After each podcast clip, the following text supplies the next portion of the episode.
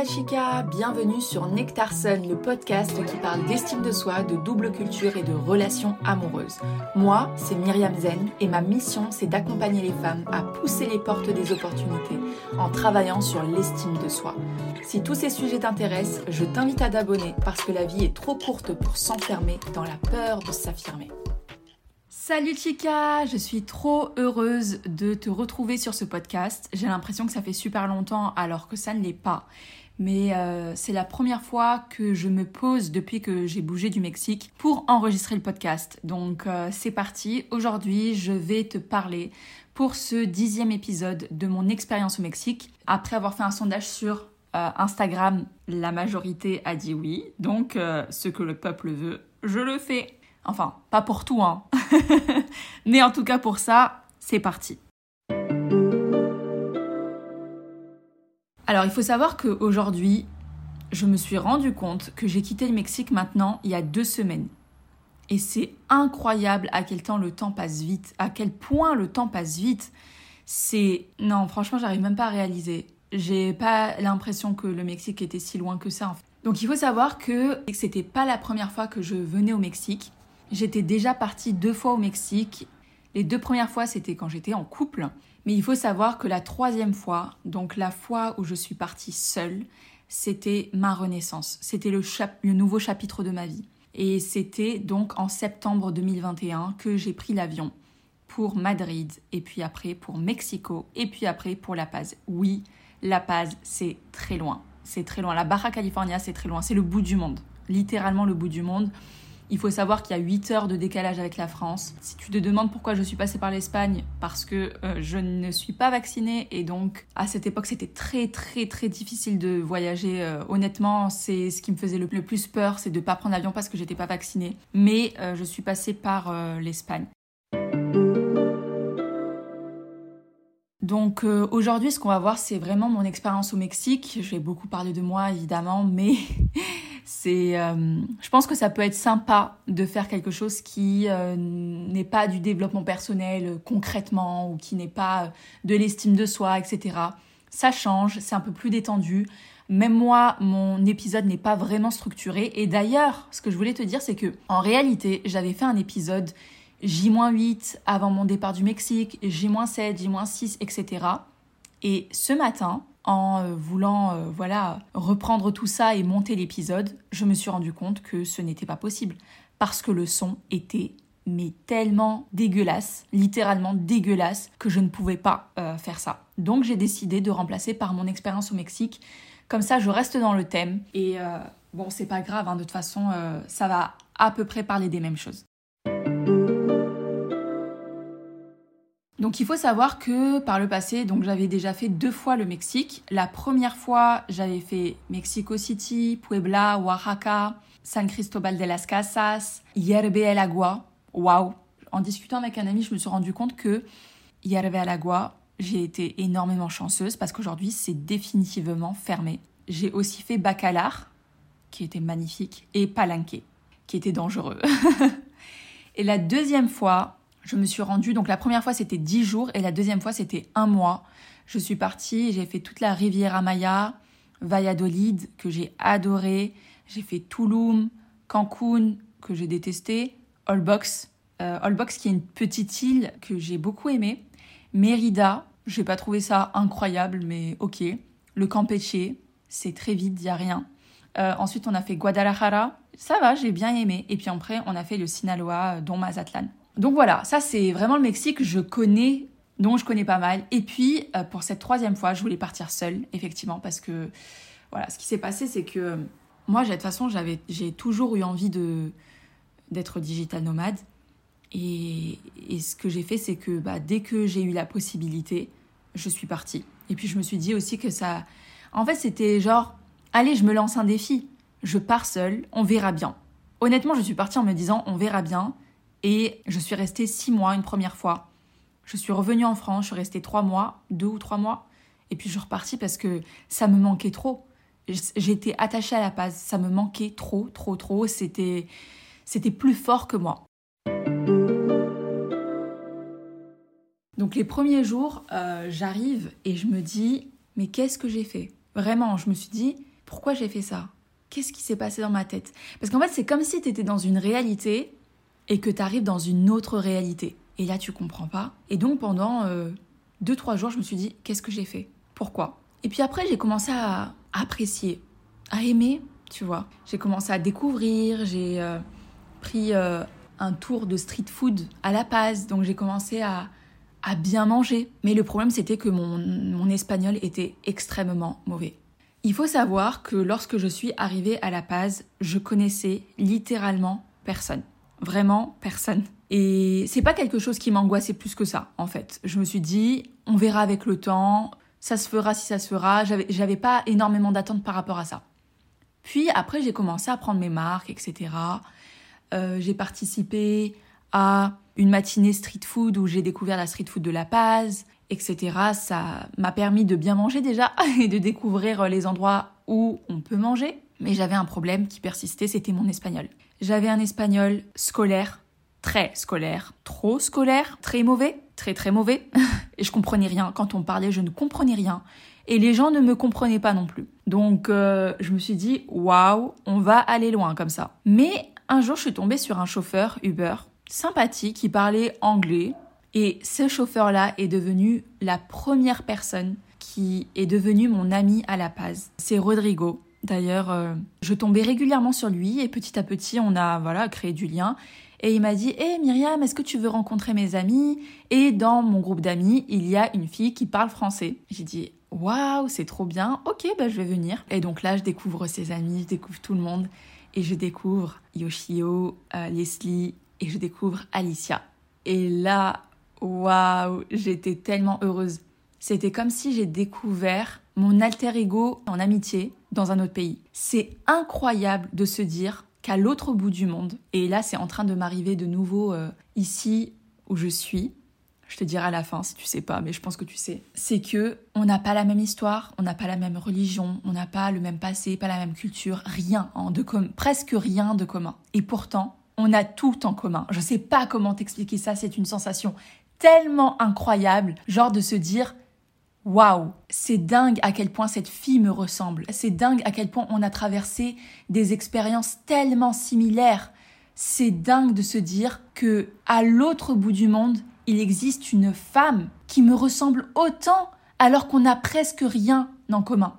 Je sais pas comment vous expliquer, c'est une sensation juste incroyable. Et Alicia, c'était ça en fait. C'était c'était ça c'est devenu euh, ma meilleure amie du Mexique, moi je l'appelle comme ça. Réellement, c'était incroyable. Elle m'a fait découvrir tellement de choses. La nourriture. Alors, ce qu'il faut savoir avec la nourriture, c'est que lorsque j'étais en train de préparer ce podcast, je me suis dit, waouh, il y a quelque chose qui me manque en fait.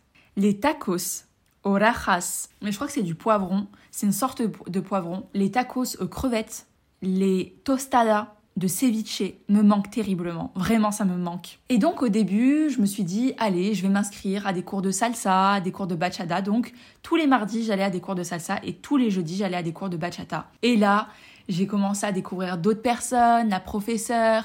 Et puis là-bas, j'ai découvert, j'ai rencontré Sophia.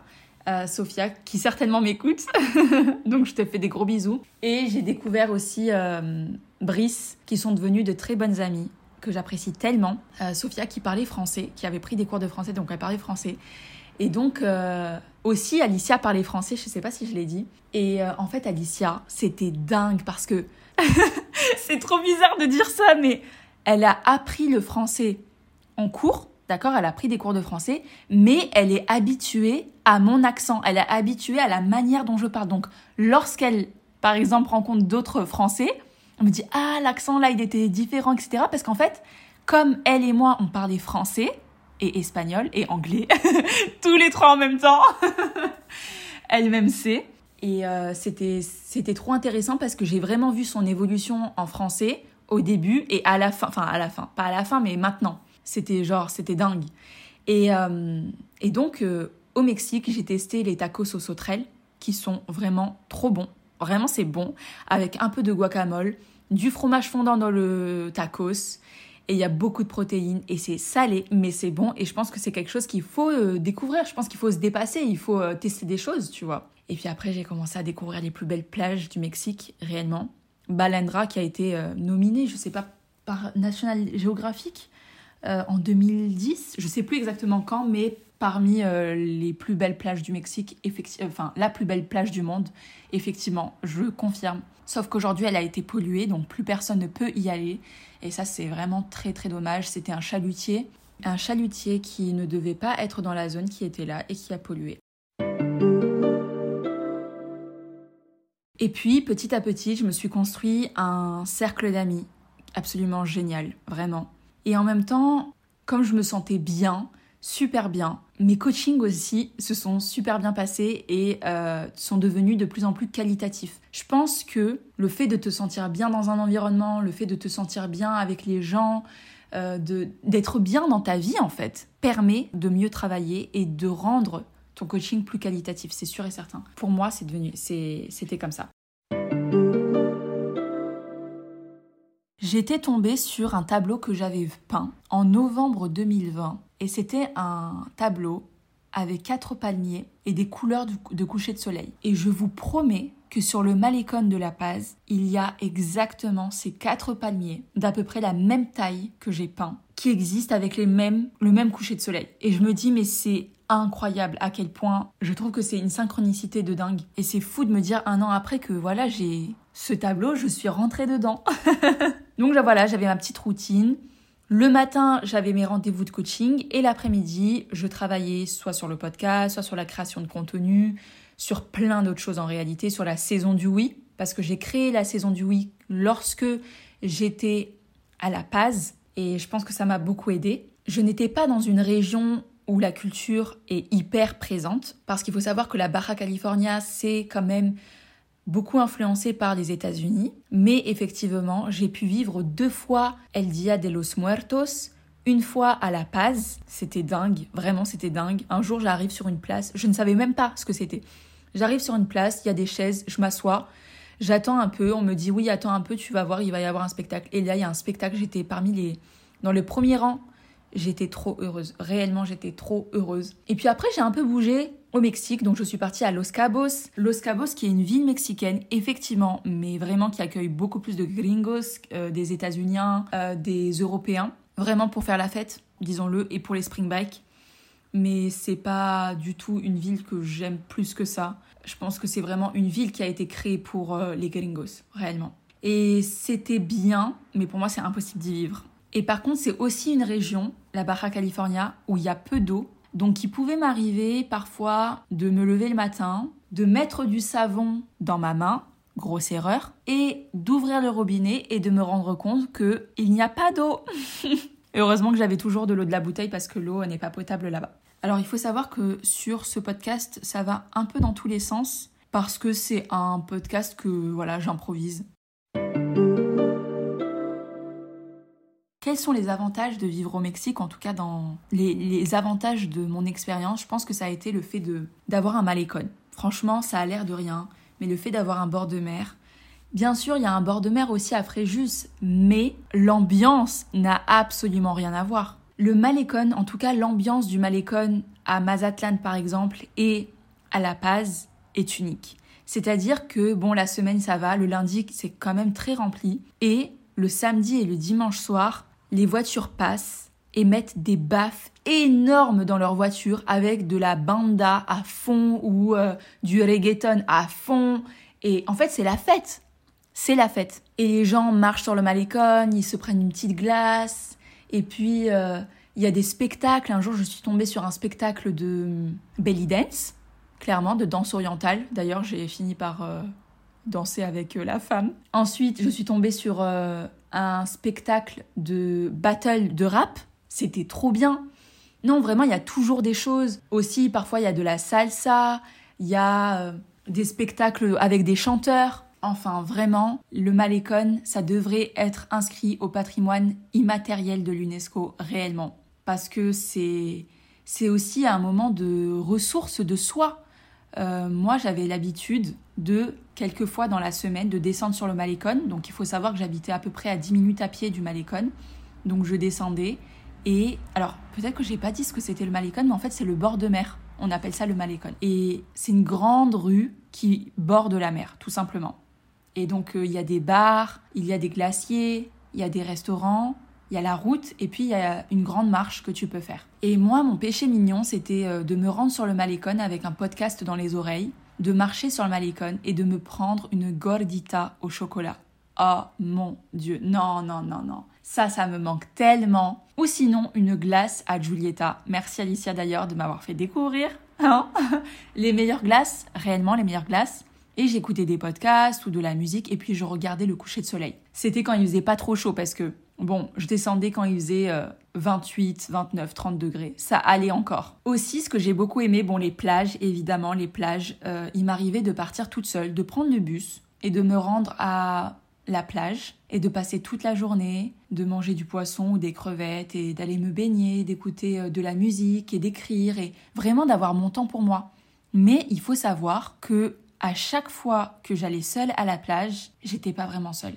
Il y avait toujours des gens pour venir te parler ou sympathiser avec toi ou peu importe, t'étais jamais vraiment seule. Et c'est dingue parce que la dernière fois, on est parti avec Sophia à la plage et je lui dis Sophia, je te jure que lorsque je viens à cette plage, il m'arrive toujours quelque chose de surprenant. Quelqu'un vient toujours me parler et elle me dit Ah bon? Bah moi ça m'arrive pas vraiment. Et je lui dis Ok, pas de problème. Donc voilà, le temps passe. Une heure, deux heures après, un homme vient nous voir et nous dit euh, Oui, euh, je suis euh, avec mes amis sur un bateau et j'aimerais louer un bateau, mais il nous manque deux personnes. Donc si vous voulez venir avec nous, c'est tout compris, vous n'avez rien à payer, c'est juste, voilà, vous venez sur le bateau avec nous, on va à, sur l'île d'en face et on va faire un peu de pêche. Et je lui dis, t'as vu? Donc on a refusé, mais je lui dis, non mais t'as vu? Je te dis que c'est dingue à chaque fois, c'est toujours surprenant. Toujours des surprises, euh, mais des gens tellement sympathiques, ça c'est encore un autre plus. Des gens tellement sympathiques, vraiment c'est choquant de voir à quel point les Mexicains sont uniques. Puis le ciel étoilé, c'est-à-dire que il m'arrivait parfois de monter sur le toit la nuit et de m'allonger et de regarder le ciel qui était étoilé et de voir des étoiles filantes. Non, vraiment, c'était waouh. Et puis le calme. Il faut savoir que donc j'ai fait de fin septembre à mars. En mars, de mars à juin, je suis rentrée euh, chez moi, en France, enfin chez mes parents. Et je suis revenue en juin parce que ça me manquait tellement. Franchement, ça, ça me manquait, c'était plus, c'était viscéral, c'était vraiment viscéral. Donc je suis, je suis repartie à La Paz. Et il faut savoir que lors, lors de cette deuxième période, quand je suis arrivée en juin, c'était incroyable. Mais je me suis rendu compte du calme, du calme de la ville, comparé à d'autres villes, comparé donc à Mexico City par exemple, ou à, à ma ville qui est Fréjus, mais qui est quand même petite. Mais là, c'était vraiment calme. Et le son des oiseaux, la nature qui est omniprésente partout où tu vas. Genre tu passes dans la rue et là tu sens le jasmin et ça te rappelle la Tunisie par exemple. Non, vraiment une expérience unique. Les désavantages de vivre au Mexique, je dirais en tout cas à La Paz, moi que ce que j'ai vécu, c'est que c'est trop une petite ville et donc tu peux pas faire de shopping. Après, moi je suis pas là à faire du shopping, c'est-à-dire que les vêtements avec lesquels je suis partie, j'en ai pas acheté davantage parce que ce que j'avais était déjà très bien. La seule chose que j'ai acheté, c'était un chapeau la sœur d'Alicia euh, a cousu et m'a fait, elle m'a personnalisé. C'est la seule chose que j'ai acheté, je crois, en termes de vêtements. La deuxième chose, et vraiment ça c'est quelque chose qui me manque, c'est un indien. Tu n'as pas la possibilité de manger indien. Je sais pas, pour moi, dans chaque ville, il y a un indien. Pour moi, c'est la base. Mais là, il n'y avait pas d'indien. Et c'était assez décevant. D'ailleurs, ça me fait penser que j'ai envie d'aller manger indien là dans la semaine. Donc je vais aller manger indien parce que ça fait super longtemps. Ça fait six mois, plus de six mois que j'ai pas mangé indien. Euh, mais par contre, il y a de super sushis. Alors, il faut vraiment faire la différence entre le sushi classique, le sushi japonais ou le sushi que tu manges en France, et le sushi mexicain. Le sushi mexicain, plus il y en a, mieux c'est bon. non, vraiment, c'est dingue.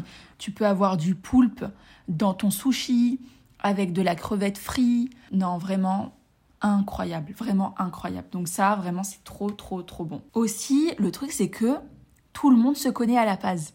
Et donc, c'est quelque chose qui est assez drôle parce que même moi, à la fin, je connaissais beaucoup de monde. Et je me rappelle, pour la petite anecdote, un jour, on va, euh, ça fait pas très longtemps d'ailleurs, hein, on part euh, manger italien avec Alicia, ça doit faire deux semaines, deux ou trois semaines.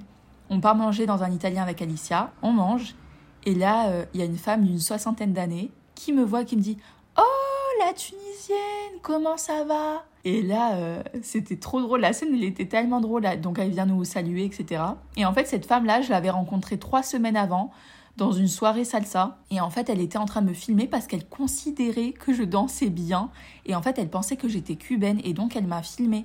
Et je suis partie lui demander la vidéo. Elle m'a demandé si j'étais cubaine et je lui ai dit non, je suis tunisienne. Et depuis, voilà, elle m'a, surnommée la tunisienne. Et Alicia, elle me dit mais c'était, enfin, c'était tellement drôle.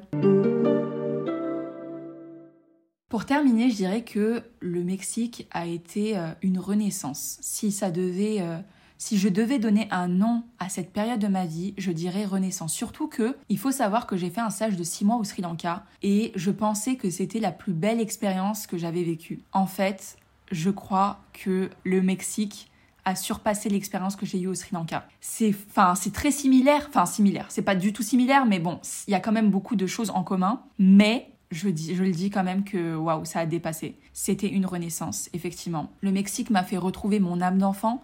J'ai réappris à danser, j'ai réappris à ne pas me soucier du futur ou du passé. J'étais complètement dans le moment présent comme un enfant. J'ai appris avec mon âme d'enfant à parler aux gens sans me soucier de ce qu'ils attendaient de moi, de ce qu'ils pensaient de moi, etc. J'ai appris à être totalement moi. C'est ça en fait, ça m'a appris à être totalement moi, ça m'a reconnecté à toutes les parts de moi, ça m'a ça m'a aussi reconnecté à mes parts d'ombre, à les assumer davantage. Et aujourd'hui, je ne suis plus au Mexique. Et j'avoue que aujourd'hui euh, en écrivant et en repensant au Mexique, j'avoue que ça me manque. Ça me manque, le tacos me manque terriblement, mes amis me manquent. Et la chaleur enfin, il fait plus très chaud là en ce moment au, euh, à La Paz, mais la chaleur me manque. Et voilà, aujourd'hui je quitte le Mexique, enfin aujourd'hui, j'ai quitté le Mexique il y a deux semaines parce que j'étais totalement dans ma zone de confort. Quand je te dis quand j'étais dans ma zone de confort, c'est que parfois j'arrivais dans des lieux, tu vois, quand tu arrives dans un, un nouveau boulot, au début tout est une sortie de zone de confort, tout est un apprentissage, tout est nouveau autour de toi. Donc c'est un nouveau langage que tu dois parler. Et au bout de deux, trois, quatre mois, ben tu deviens de, tu es de plus en plus dans ta zone de confort. Au bout d'un an, j'imagine pas, mais tu as fait des pas de géant, ok? Et en fait, ce qui s'est passé, c'est que ça a été pareil avec le Mexique, ou en tout cas avec La Paz. Au début, le Mexique a été, euh, tout était nouveau, tout était une sortie de zone de confort, tout était waouh. Et puis, au fur et à mesure, en fait, j'étais dans ma zone de confort. Et je dirais que je suis beaucoup plus dans ma zone de confort à La Paz qu'à Fréjus, honnêtement, parce que euh, je m'y sens tellement bien et j'ai fait une soirée dans la maison de mon ami Rodrigo avec mes amis les plus proches. On a dansé la salsa, la bachata, on a fait du karaoké, j'étais entourée de personnes que j'aimais profondément et je me suis rendu compte que chaque personne m'avait enseigné quelque chose sur moi ou sur elle ou sur la vie. Et ça, c'était magnifique. Et donc aujourd'hui, la Paz est devenue ma zone de confort. Ça ne veut pas dire que je ne retournerai plus là-bas. Pas du tout, ça ne veut pas du tout dire ça. Mais ça veut dire que j'ai besoin d'explorer de nouvelles choses. Et aujourd'hui, je suis à Buenos Aires, en Argentine, parce que j'ai envie d'écrire un nouveau chapitre de ma vie, de découvrir de, nouveaux, euh, de nouvelles choses, de nouvelles personnes, de nouvelles saveurs, de voir de nouvelles choses aussi. Donc euh, voilà, je suis actuellement à Buenos Aires et ce qui se passe, c'est un peu incroyable parce que donc en fait, j'ai pris mon billet pour euh, aller à Buenos Aires, je voulais faire un direct sauf que c'était trop cher. Donc j'ai fait un arrêt à Lima et donc ça me faisait m'arrêter 24 heures à Lima. Et je me suis dit, bah non, autant rester une semaine. Donc je suis restée une semaine à Lima. J'ai fait là-bas un cours de cuisine avec euh, un couple de Brésiliens. Et la fille, en fait, habite à Buenos Aires. Et j'étais là, mais non, t'habites à Buenos Aires? Je vais à Buenos Aires dans quelques jours. Dans quatre jours, je suis à Buenos Aires. Et on a partagé nos contacts. Et en fait, depuis que je suis arrivée, le premier jour, littéralement, elle est venue et on a fait plein de choses déjà ensemble et c'est incroyable. Genre, c'est dingue comment la vie est faite. Je vous jure, quand vous lâchez prise, que vous faites confiance à Dieu, à la vie, que vous faites confiance et que vous êtes dans le moment présent, etc. Mais ce qui peut vous arriver, c'est complètement fou. Et je ne pense pas que ma manière de vivre est faite pour tout le monde, pas du tout. Je pense qu'il y a des moments qui sont très difficiles où euh, ma famille me manque terriblement, tu vois et où en même temps parfois il y a des moments de down, tu vois, ou les moments où tu es malade, etc. Donc euh, je pense pas que mon mode de vie il est adapté à tout le monde. Au contraire, je pense que même c'est pas un mode de vie qui est fait pour la majorité des gens. Mais en tout cas, c'est le mode de vie que j'ai choisi aujourd'hui. Ça veut pas dire que ça sera mon mode de vie toute ma vie, d'accord? Pas du tout. Mais c'est quelque chose que je suis très heureuse d'avoir vécu parce que ça m'a fait découvrir à travers les gens, à travers le pays, à travers la nature, à travers l'écriture, à travers la danse, à travers les moments de down, avec toute l'introspection, ça m'a fait me découvrir.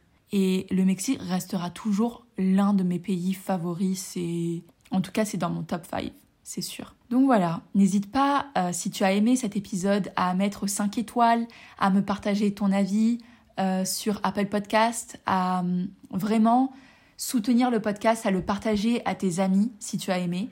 N'hésite vraiment pas. En tout cas, j'espère que ça t'a plu. En tout cas, moi, je te souhaite une excellente journée ou une excellente soirée et je te dis hasta luego. Bye